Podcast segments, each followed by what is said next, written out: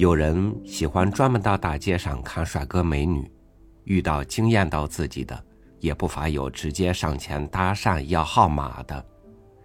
这样的事儿，咱能理解，但是咱不敢。能偷瞄一眼，注意力就全集中到心头的那一点上，挥之不去，扑通通的直打鼓。直到人走开好远了，才几番挣扎的。收回自己的心念。与您分享陈丹青的文章。艳遇与我擦肩而过。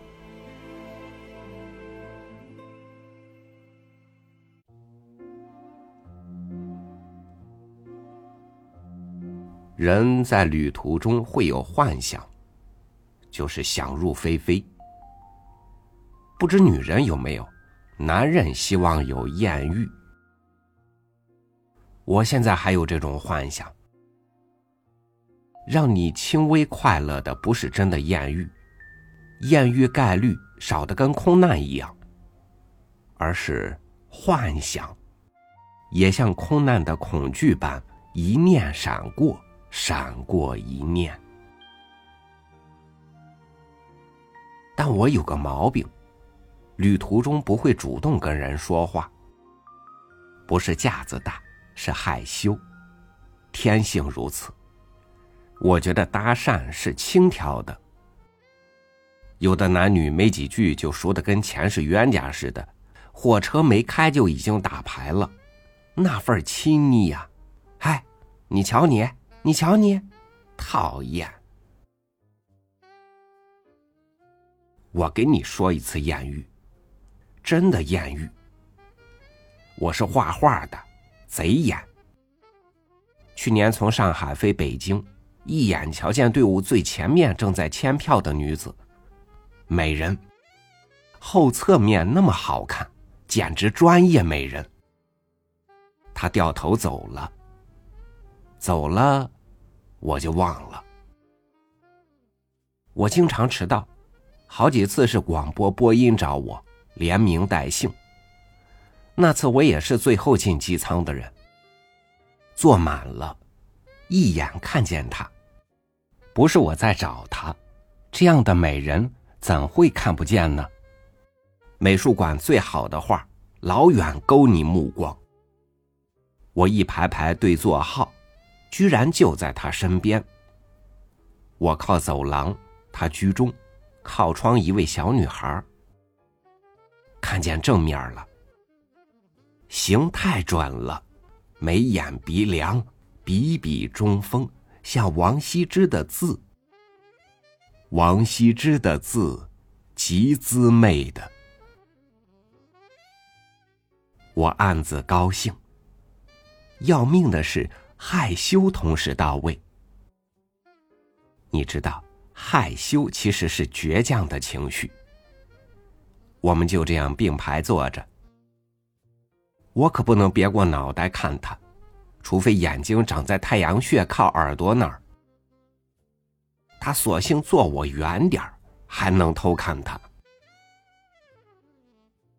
害羞，一个老男人心里的小男生情节。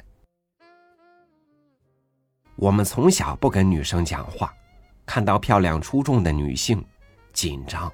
拘谨，这种心态跟一辈子。平时我胡说八道，很放松；人不多的聚会，谁相貌出众，我会暗暗拘谨。现在还这样，没办法，这是性格。我很想画身边这位美人，跟她讲话，但此时此刻我什么都不会做，还不如没艳遇。起飞了，他开始睡觉，身子弯下去，头发垂落，挡住脸面。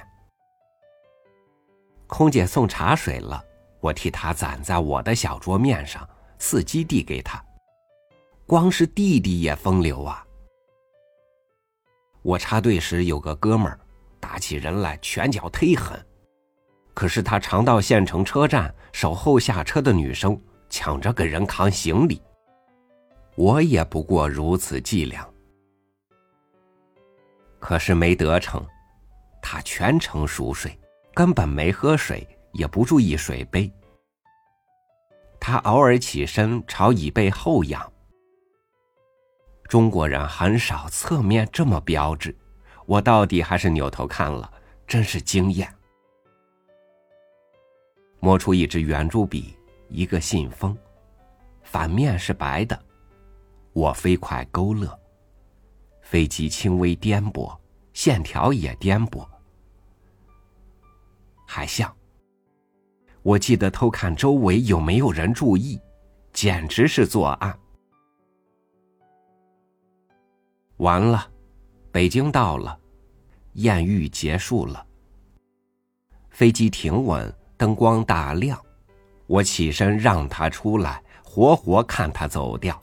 一句话没讲，他标志到那样，自己知道，埋头走开。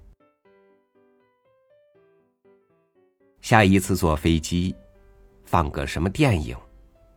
香港片儿，他演皇后，绫罗绸缎，嗔怒着。哦，难怪他是演员。过一阵。报摊上一本彩色杂志封面，又是他。查对名字，范冰冰。那位邻座睡美人。做个悬念小说还行，留着期待。结果呢？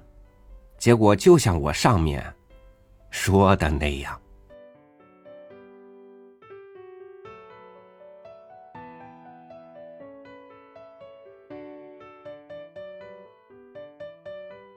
想象力是个放大镜，它能把丑恶放大，也能放大美好。那一场艳遇，就是在放大镜前，把所有的美好一次性的呈现到人的面前，怎能不让人神魂颠倒、头脑发昏呢？但没有人能一直活在想象中，放大镜会移开，梦会醒。感谢你收听我的分享。我是朝雨，每天和您一起读书，明天见。